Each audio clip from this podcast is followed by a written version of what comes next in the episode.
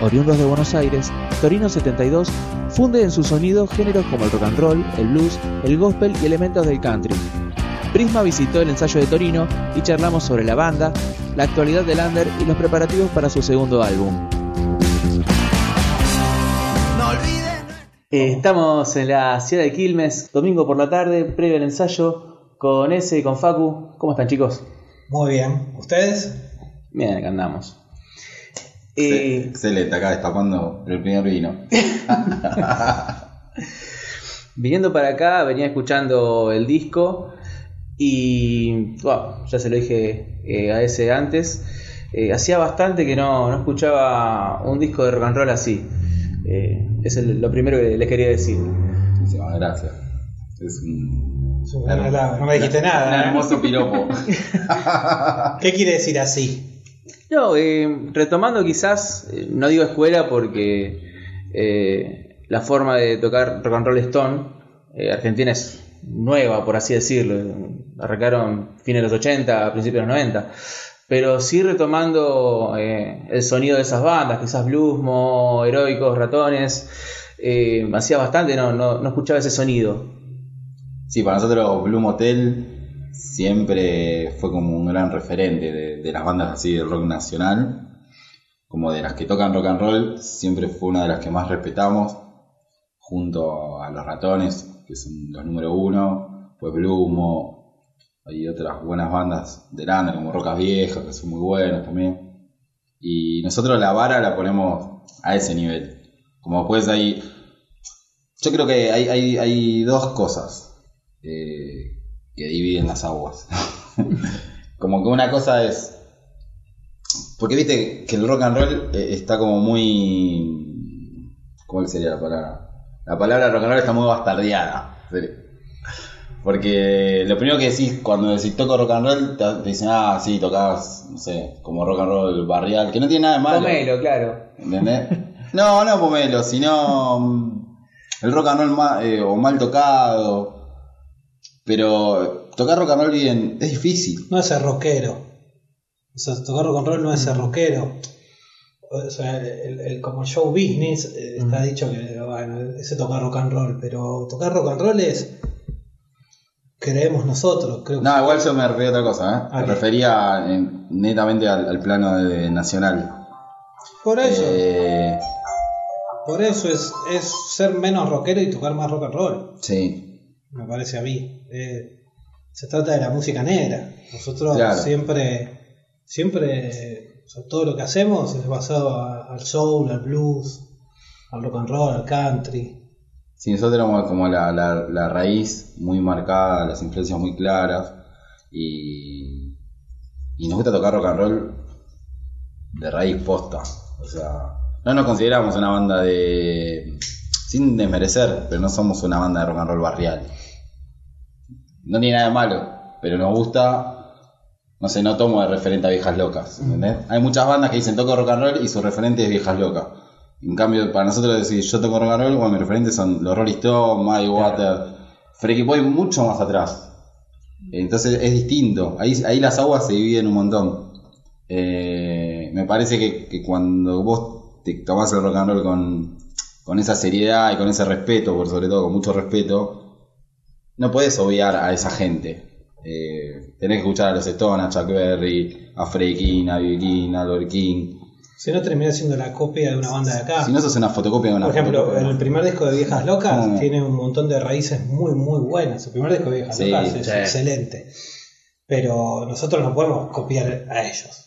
O sea, no podemos eh, tomar de referencia a ellos. Nosotros, o sea, escuchamos principalmente a los Stones eh, cuando éramos los Faces. Y los Faces, y decíamos, ¿qué escuchaban ellos? No nos quedamos con ellos.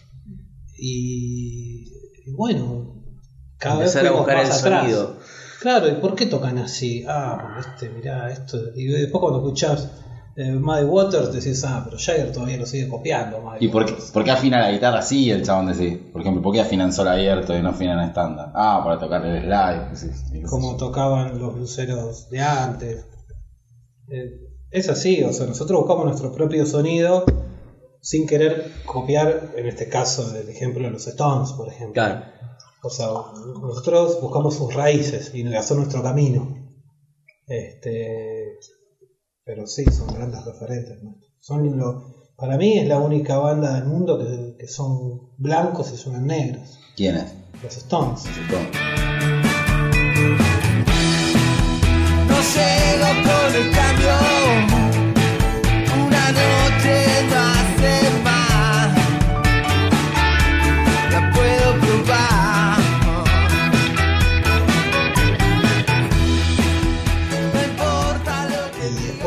O sea, los ratones suenan como los Stones. Entonces yo siempre que pienso en los ratones digo, en el mundo hay dos bandas y los otros son argentinos. Y es verdad, los ratones suenan negros también. Vos escuchás a los ratones y son re negros para tocar. El- la bata, el bajo, Sí, la base de Memi Bueno. es implacable. No, no parece una banda de acá. No. es un ves a los locos y no son de acá. No suenan a. Eh, Juanse mismo, que es nacional. un gran, gran guitarrista, se nota que, que estudió un montón. Juanse es buenísimo. Eh, Sarco, y Sarco es espectacular. Sarco es muy sensible, el chabón. Toca lo que tiene que tocar. Zarco para mí está entre los mejores Sí, cinco violeros de Argentina. Sí, yo te digo Y tres. nadie- o tres. Y nadie habla del chabón. Para mí el, el chabón tendría que ser mucho más reconocido. Y pobre, nadie le da como ese, ese lugar, ese respeto que se merece. Sí, para mí. Hay músico capo. de descuidado. Sí. Como que gente muy grosa, que tiene una trayectoria muy grande y, y- y- y- y nadie lo sabe cuidar. Esa gente habría que cuidarlo un poco más, me parece. Sí, tal vez en, en- en el momento donde explotaron los ratones, como eran, había tantos excesos, eh, se hizo una pantalla, ¿viste? Como Mm. "Uh, estos son rockeros y rompen todo y, y son de rock and roll, pero abajo, atrás de eso hay unos músicos increíbles. Y bueno, los ratones son como los Stones, suenan negros, yo no lo puedo creer, son argentinos. Eh, de hecho, ustedes tuvieron la posibilidad de tocar con alguno de ellos. Tocamos en el Circo Paranoico. Tocamos dos Varias veces, varias veces. con Roy y con Sarco. museo. Y con Pablo. Y con Pablo, con Pablo Con Memi. Memi. Yo que Pablo Memi, Pablo Memi Es un enfermo, un divino. es, sí, cómo siente el swing. ¿Cómo toca? O sea, hay gente que, que es admirable, o sea, le ves los movimientos de lo corporal, cómo siente el swing el chabón y decís, cómo baila el chabón. Baila. Baila, vos ves que toca el bajo y baila. Sí, decís, ¿cómo lo siente? Y te- te- esa cosa a mí me enamora, qué sé yo. Eh, Eh, bueno, eso con respecto a nuestras, nuestras influencias, qué sé yo. ¿Tuvieron alguna devolución de parte de ellos, de cómo son ustedes? Eh, sí, Tuvimos, tuvimos. tuvimos, Especialmente de Roy. tuvimos de Roy y Sí, Roy nos, nos dijo buenas palabras. decilo entonces. No las recuerdo porque estaba un poco en shock, pero hablamos, le- nada, le dijimos lo que pensábamos de él, que era un, un gran referente nuestro. Eh, y bueno, nos felicitó, nos, nos dijo que, que sonábamos bien, le, le gustaron algunos detalles de producción, como las chicas en los coros. Este, y cómo salíamos luqueados. che, salen bien luqueados, dice Roy. Sigan, con esto, sigan esto así, salgan vestidos así que Salgan garpa y con vestidos las así. chicas. De, hecho, nosotros jodemos siempre que, que decimos que desde que Roy y el Circo Paranoico nos vieron, cuando compartimos fecha con ellos, salíamos con los tres coros. Mm. Pues los ratones nunca salieron con coros. Eso, históricamente, siempre salían ellos cuatro, a lo sumo con un pianista. Claro, Ezequiel dice, sacaron el shake de Torino. Ese shake nos sacaron a nosotros. No y sé. a, mí, a mí me llena de orgullo igual, digo, que, que alguien se haya fijado. En algo. Porque salir justo con tres coros, Una fenómeno. como para que Es, fue una que es recomendación. un detallito del disco que también este, Y es muy- engancha. engancha. Sí, sí, y sí. vos fíjate ahora, los ratones tocan con los tres coros. A todos lados.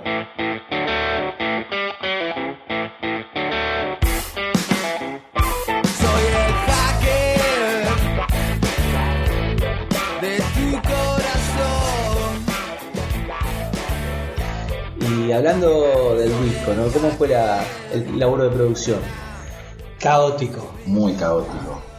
Caótico fue, porque no, no hicimos. lo- Los problemas de grabar un, un primer disco inex- como inexpertos, digamos. exactamente lo que iba a decir. Eh, vas a aprender. no me arrepiento, no nos arrepentimos. No, era, era necesario aprender. Pero O sea, no hicimos una buena preproducción y salió demasiado bien para la poca preproducción, o nula, no hubo preproducción. No, y aparte teníamos como el nada, la realidad o el problema que no, no teníamos mucho capital como para grabarlo rápido. Grabarlo rápido implica, no sé, que puedas ir y pagar un montón de horas en el estudio. Y tenerlo en tres semanas. Y tenerlo en tres semanas. Entonces, al no, no tener esa guita, como que se extendió mucho la grabación. Estuvimos como un año y monedas eh, entre la grabación, la mezcla, eh, la preproducción que medio que se fue haciendo sobre la marcha.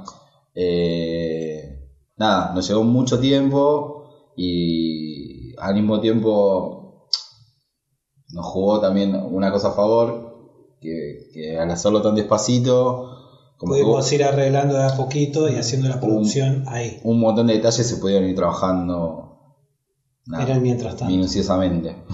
Sí, y, y bueno, lo que decías vos de los coros fue una decisión de producción porque también queríamos meter caños, ¿viste? Queríamos meter eh, Vientos. vientos.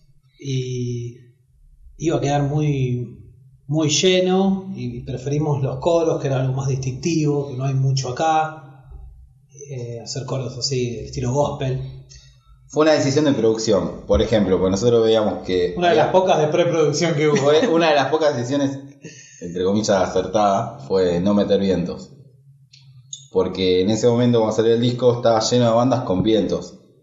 Así no te va a gustar la de la puerca, eso. Eh, bueno, eh, callejero, qué sé yo. Miles de bandas todas llenas de, de- de viento. Digo, no, pará, boludo, si nos queremos diferenciar, no pongamos viento. Es que el tema también en dónde lo metes. Claro, No, o sea, se puede meter, pero eh, la idea era hacer algo que desde lo tímbrico, desde lo sonoro, que los colores no sean lo mismo que usan todos los demás, como diferenciarnos, ¿viste? Y dijimos, bueno, vamos a apostar a los coros, y aparte nos va a dar más raíz de blues, más del gospel, eh, eso. Entonces ah, pusimos tres cañones ahí, tres voces. Sí, espectacular. la Espectacular. Y bueno, creo que es bastante notorio. Eso es en el primer disco. Eh, después, nosotros ahora estamos empezando a grabar el segundo y no va a tener coros. Como que eso es un disco otra. Lo cosa. va a tener, pero no como en todos los. Viste que el primer disco es muy presente, lo- los coros. Eh, en el segundo vamos a decidir mejor en qué te va a meter un coro, en qué te va a meter un- unos vientos, eh, y, queremos jugar más con los sonidos. O sea, esa es la evolución del músico.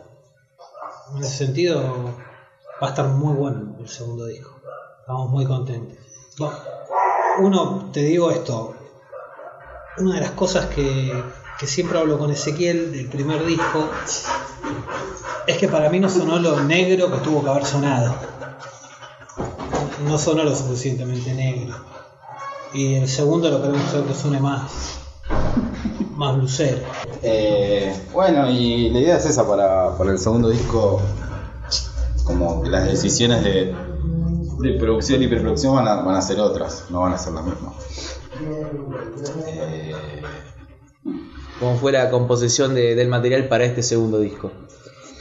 Y ¿Qué nos, a nos agarra en un momento mucho más maduros, porque vos pensás que los temas, los temas del primer disco fueron escritos hace un montón de años, y bueno, uno más pendejo, más joven, y, y ve las cosas de otra manera. Ahora, Sí, escribimos más de las cosas que importan.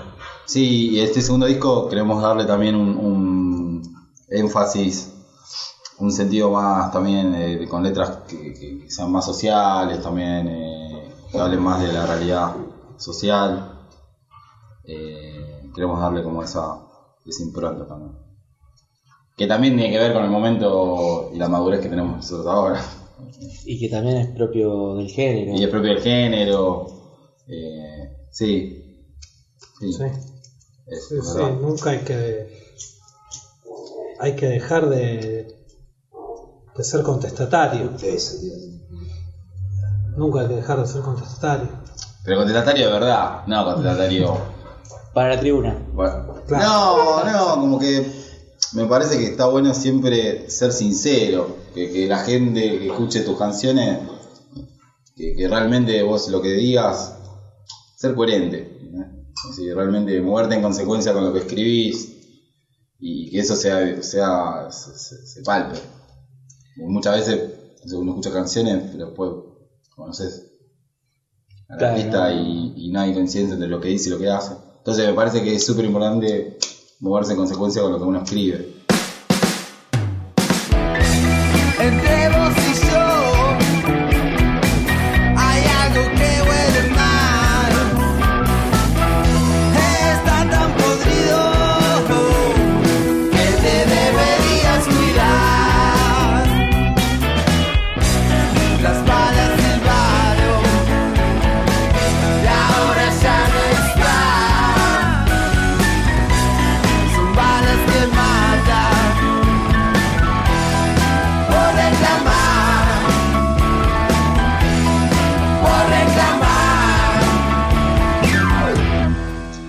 Reclamar. ¿Cómo ven a la escena hoy por hoy? Y lo que pasa que mm, el rock and roll hoy, hoy en día, como, como no está en su mejor momento, porque no está de moda, prim- primero y principal. Las modas, o sea, la... Tampoco está de moda ser contestatario. Tampoco, claro, ahora hablan todos de, no sé, de, no sé, y amor. Mucha boludez. Hay cosas realmente importantes que están pasando de las que no se hablan. ¿Qué pasa por al lado? Que pasan por al lado, es como, bueno, hago la vista gorda y esto no hablo. Tipo, eh, Como nos pasa a todos, o sea. Es que es así, o sea, el que no tiene bajado los brazos est- est- está distraído. Porque te pasa así, o sea, a veces cuando vos ves las cosas que no tienen salida te distraes. Y la gente hoy que, que puede tener Netflix está 10 horas viendo capítulos de Netflix eh, o, viendo cosas para distraerse. Y yo noto que la juventud busca distracción. Como los Stones hacían Satisfaction, hoy es distracción. Hoy la gente busca distracción. Y para mí el rock and roll tiene que volver a traer cierta conciencia. Y yo soy una persona que, como todo joven, he sido, he sido reaccionario y con los años vas entendiendo que las cosas se solucionan de otra forma. Pero yo creo que mm, la única forma de parar algunas cosas eh, es, es con violencia, lamentablemente. Yo es lo que creo. Porque si, o sea, te meten el dedo y decís que no me lo metas, y te meten la mano y decís ay, y le tenés que pegar un cachetazo. O sea, viste, cuando a veces tenés que pegar un cachetazo y decís, loco, me duele, cortala, porque le estás diciendo que, que me hace mal, que estás mal. Y yo creo que en un momento yo hablaba con Ezequiel a veces. Tenemos la letra que dice que hay que salir a saquear y romper, por ejemplo. Claro, eso es. Por ejemplo, en un gobierno como en, en la gestión que tenemos ahora, no te dejan opción. O sea, porque si vos no haces nada, Y después pareces un loco, un violento. Y yo entiendo que hay gente que, que- que hace las cosas de manera violenta por la violencia misma. Y no quiero justificar la violencia, porque genera mala vibra la violencia. Pero hay, hay veces que uno tiene que, que frenar las cosas. Y hoy en un mundo tan, tan elitista, hoy nadie es dueño de nada. Está todo para mí, está todo controlado. no estamos Desde muy alto. como, lo- como los chilenos que piden permiso para hacer marcha. o sea, es el. Te- le piden permiso al gobierno para poder hacer una marcha. no, pero nosotros no somos, no es que somos a favor de la violencia. Lo que estamos queriendo decir que dada, dada la realidad que vivimos, la, un- la única forma de frenar esto, primero que la gente salga a la calle. ¿entendés? Si la gente no sale a la calle, o sea, nos van a seguir boludeando de por vida. Eh, por ahí sin llegar a la violencia, pero por lo menos mostrarse en forma masiva en las calles eh, y tratar de generar algún tipo de cambio, porque esta actitud pasiva que, que- que tiene la sociedad argentina, eh, nada. Sí, ese tema que habla Ezequiel de saquear y romper lo describe un poco. Lo que pasa es que un tema habla de, de, una idea en un momento. No quiere decir que haya que ir a saquear y romper el negocio de, de tu vecino. Lo que pasa es que el, el poder político o el poder económico está tan lejos de la gente, es inalcanzable. O sea, bueno, te lo cruzas a, a Macri acá. Cosa que le puedas decir, che, ¿qué estás haciendo? Porque si pudieras, el chabón no, no haría lo que hace. Está tan afuera de nuestra esfera que son intocables. Entonces la, misma, pienso yo, eh, eh, o sea, la impotencia de no poder hacer nada, es como un chico, es como los chicos, cuando no saben hablar lloran, no saben, no saben decir que quieren, tienen hambre lloran. Bueno, si yo no te puedo decir a la cara, loco, esto está mal, y te tengo que quemar la casa de gobierno. Es así. Oh.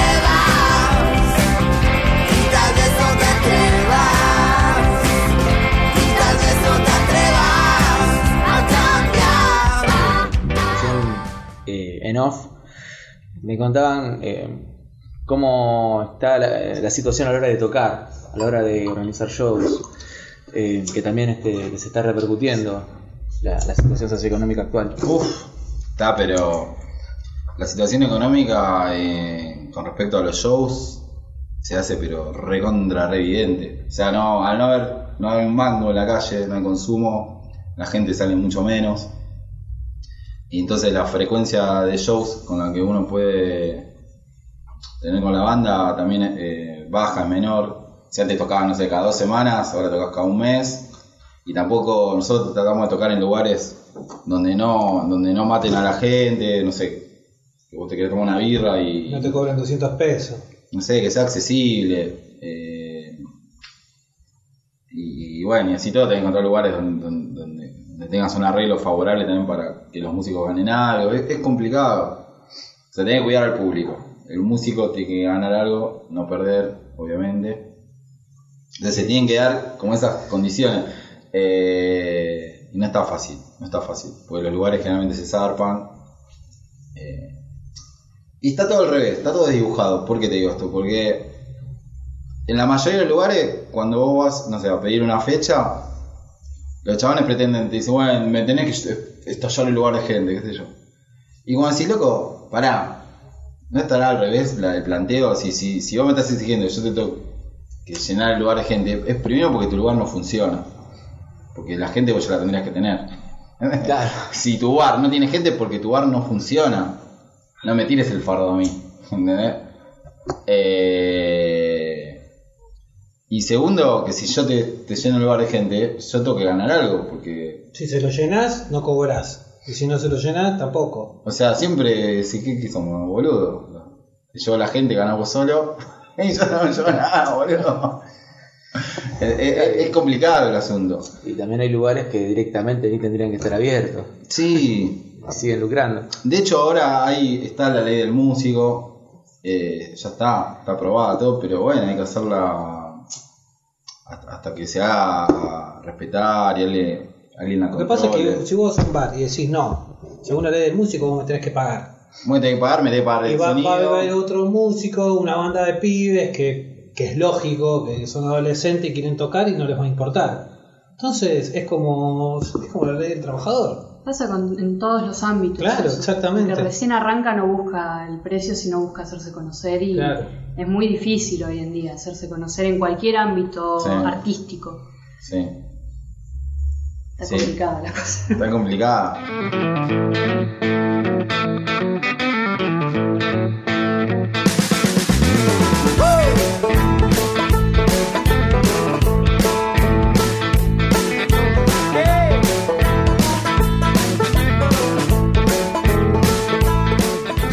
Personal, yo creo que siempre lo importante en este momento, a mí más que tocar en vivo, estoy más, o sea, me encanta tocar en vivo, pero estoy más focalizado en generar obra.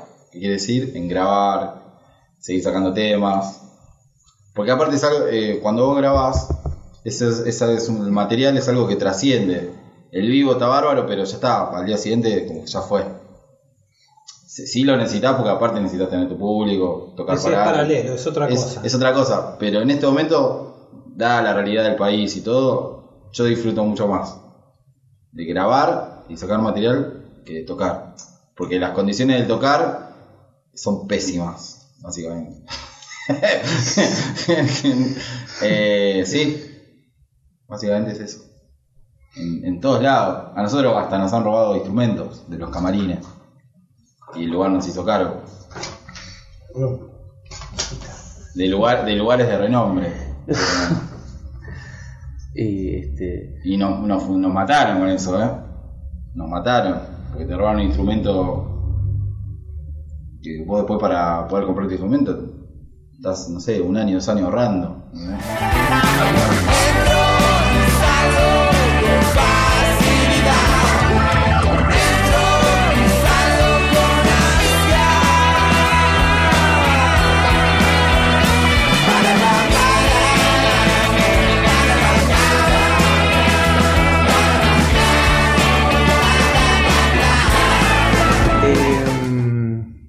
Contame cómo está compuesta la banda. Sé que hubo cambios. Hubo varios cambios. De la formación, o sea, anterior, que, fue del primer disco, de la primera etapa de Torino, quedamos Facu y yo. Y ahora está tocando el bajo Fede, Fede Varela, y. lo conoces.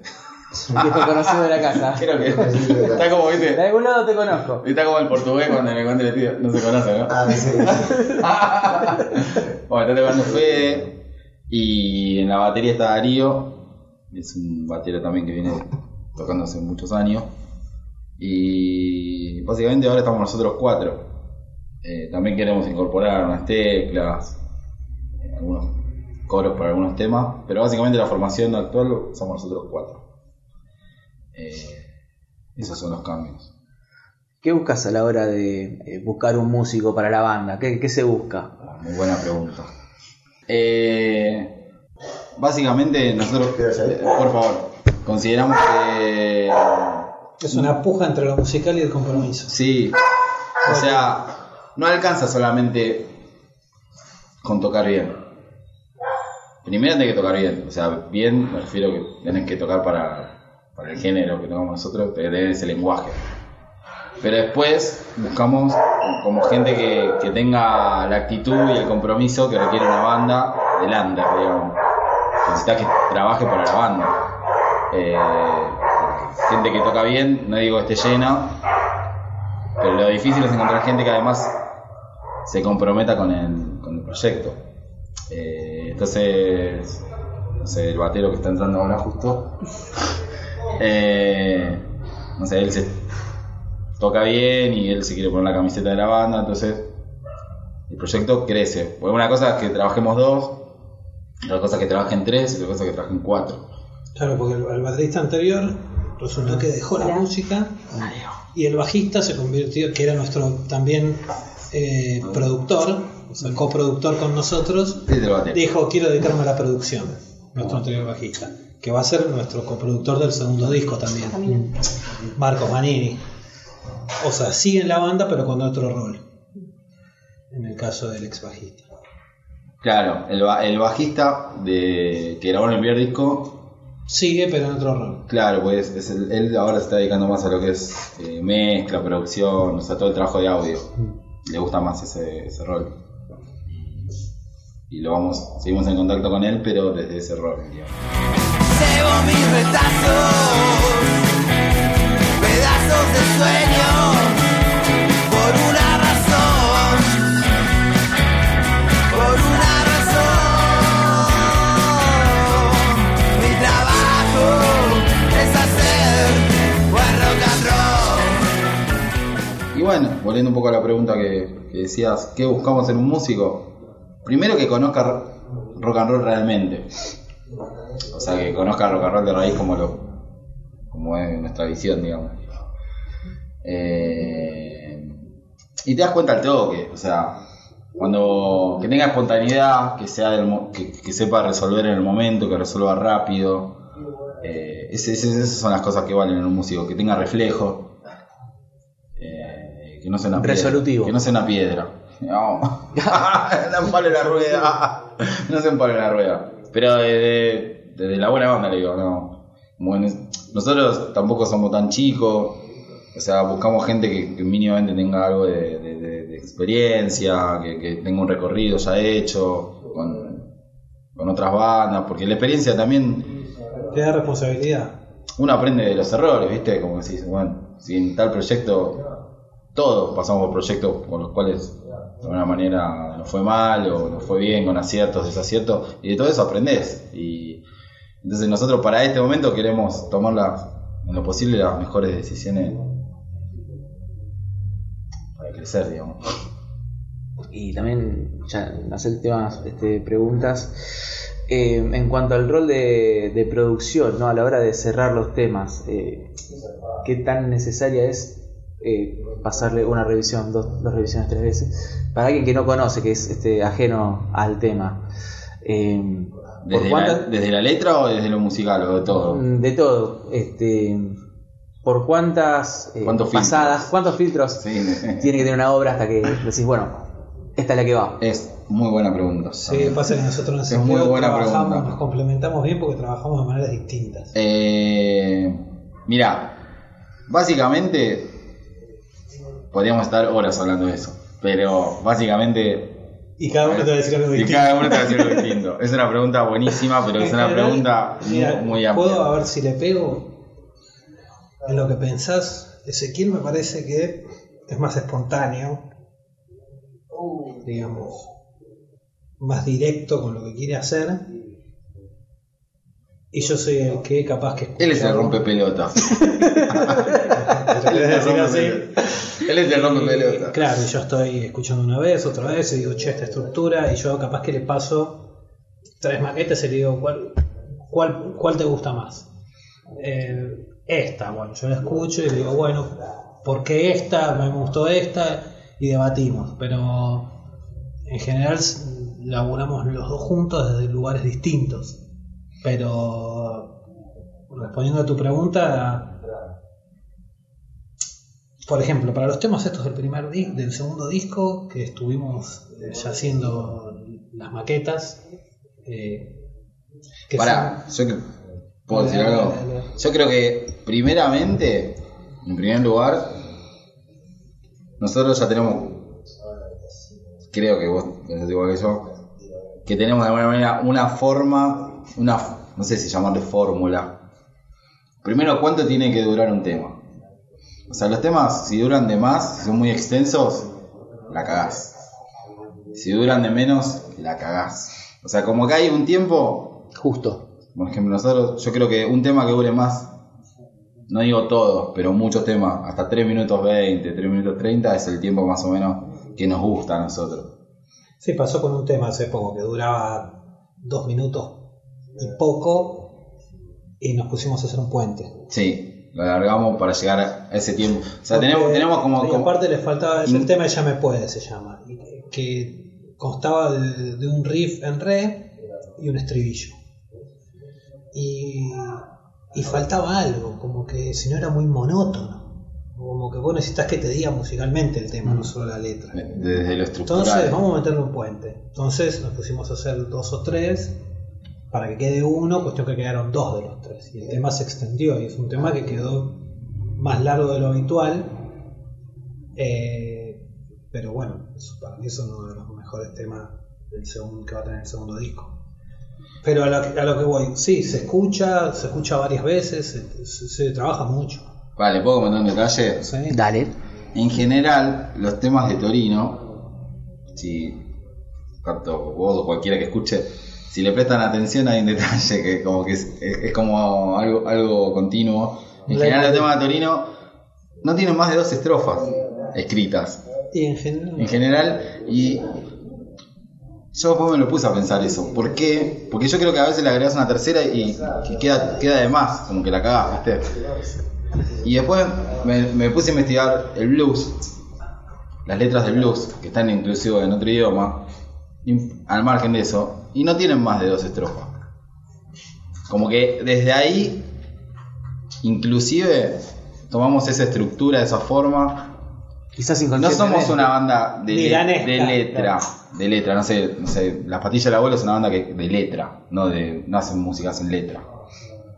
Much- y digo que esté, no digo que esté mal o esté bien, pero nosotros somos una banda que, que escribe, que prioriza. que prioriza, que escribe para la música, no que hace música para la letra. Nosotros es al revés, escribimos para la música. Sí, sí. O sea, que es, es muy diferente. Hay muchas bandas que escriben, Sí, escriben, en escriben, general escriben, sale escriben. primero la música, o salen las dos cosas juntas, o no toda la letra junta, pero un poco con la música, o sale solo la música y, y después sale. Sí, hay- Este, eh, nosotros, bueno, yo siento que escribimos para la música, no que sí, sí, sí. que escribimos y después componemos la... Siempre sale primero la música. Eh, en, en cuanto a la letra, te- lo, lo único que te puedo decir, a mí por lo menos, mi forma de, de cómo escribir una canción, siempre sale de una palabra o de una frase que, no sé, estoy caminando o, o vi algo, no sé, Sí, un disparador. un disparador, un disparador. Y generalmente esa palabra me la anoto, me la guardo, me la escribo en el bloc de nota en el celu o algo para no olvidármela. Y de ahí es como una semilla, empieza a crecer todo. ¿sí?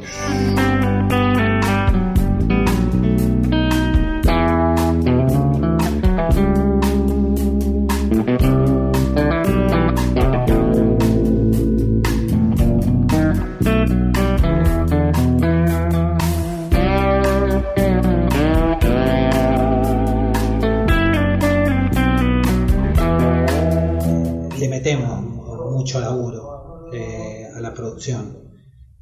No es un- tampoco somos una banda que somos bastante ¿cómo decís vos? Dice no somos Rústico, no cuando no, espontáneo. espontáneo, esa es la palabra. Somos espontáneos, no hace falta tanto laburo después, pero después lo hacemos el laburo, porque es necesario, por ejemplo, el tema ahora sí del primer disco, si escuchás el solo, hay dos, dos guitarras que tienen Sí. una conversación, o sea, y esas son cosas que no, o sea, una banda que no tiene producción no las puede tener. Pero las tenemos, pero nunca salieron hasta el momento que estábamos dando el Sí, solo. y salió ahí en el dijimos, "Che, momento de la grabación. del solo. O sea, hay trabajo, pero no, no- no es una cosa que nos ponemos y nos maquinamos. Sí, y aparte de otra cosa que es, me parece importante, es que uno, como todos los seres humanos, van cambiando. Eh, no sé, por ahí si esos mismos temas los tendrías que grabar hoy, por esta cosa de la espontaneidad y las cosas del momento, de Sí, tocar sí. en el momento que está uno. Y bueno, hoy no estoy de la misma manera que estaba cinco años atrás o tres años atrás. Bueno, probablemente haga otra cosa. Esa fue la captura de ese momento, de esa sensibilidad de ese momento. Hoy tiene otro. Entonces. ¿Y, eh, ¿Y en qué etapa está el segundo disco? estamos más punkis ahora. Y estamos Sin- en, en una sin etapa perder el de- rock and roll. ¿Etapa eh, artística o en qué etapa de producción? Las dos. En la etapa artística, como dijo Ezequiel, lo que pasa es que muchas, muchas cosas, muchas canciones del, del segundo disco nacieron como estábamos hablando del primero. Y después surgieron muchas canciones más. Y cuando nos pusimos, cuando estábamos terminando el primer disco, nos salió hasta el nombre del segundo disco. Dijimos, "Uy, se va a llamar así, va a tener esta tapa, va a ser este estilo, que es un estilo muy Song Girls de los Stones, Sí, rock and roll más crudo. Es más punky, viste que es más punky. Y después Me surgieron otros temas y nosotros lo- al principio lo decidimos hacer bien conceptual, así, bien Song Girls. Y después dijimos, bueno, para tampoco nos encerremos tanto. Entonces ya es un poquito más variado, pero tiene tres, cuatro temas bien que van para adelante.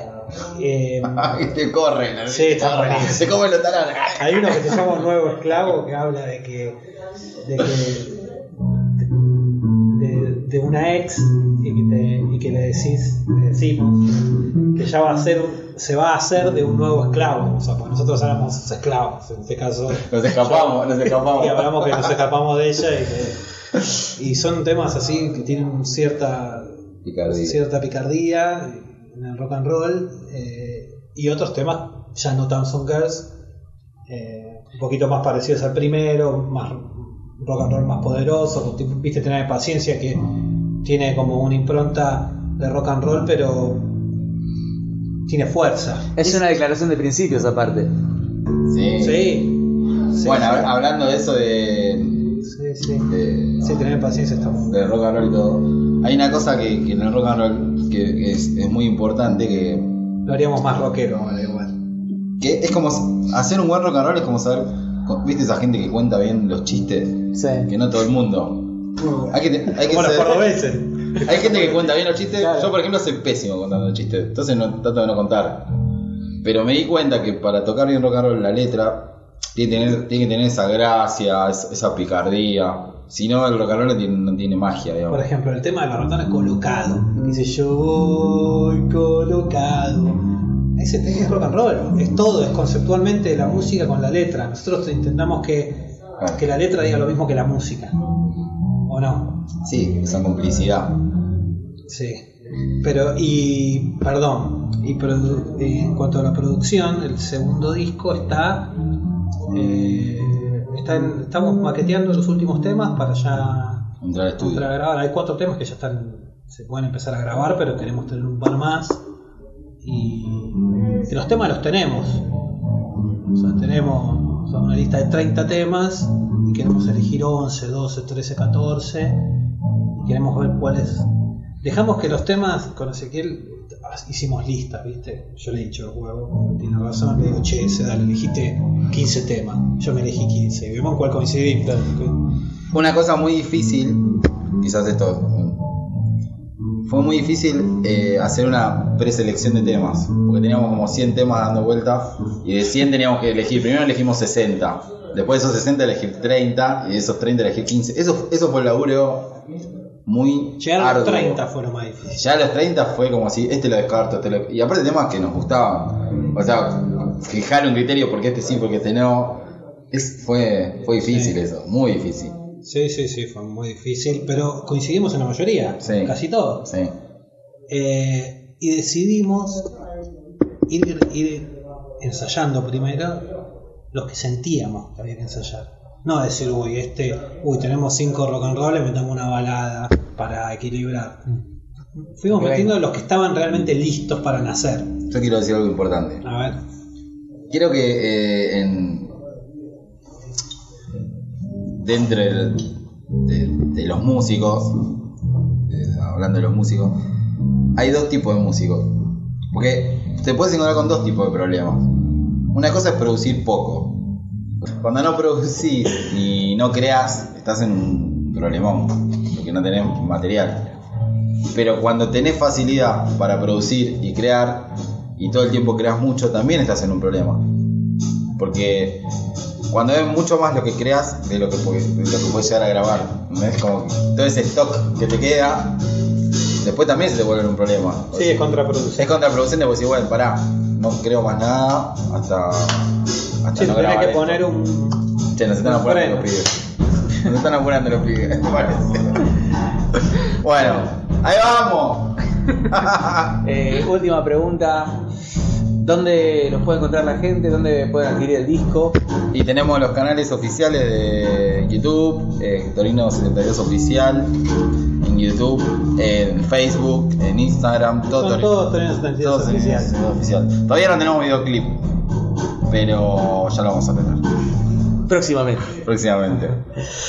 Como que hasta el momento nosotros priorizamos dentro del presupuesto que manejamos, ¿viste? Preferimos invertirnos esa guita en grabar un nuevo disco que en grabar un videoclip de un tema. Sí, no somos. No somos muy de los videoclip, videoclips. Todos nos dicen es necesario. Y como dicen los curas, es realmente necesario. Bueno, chicos, eh, muchas Bueno, gracias esperemos por que- que lo hayan pasado bien. Bueno, gracias un a momento. ustedes, eh, muy Y gracias por acercarse y compartir este ratito. Entrevistados: Ezequiel Gebel y Facundo Fribali. Producción periodística, reportaje, voz en off y edición de audio: Julián Retamoso. Fotografía: Camila Peñalba. Texto: Iván Aniti. Prisma Producciones 2018.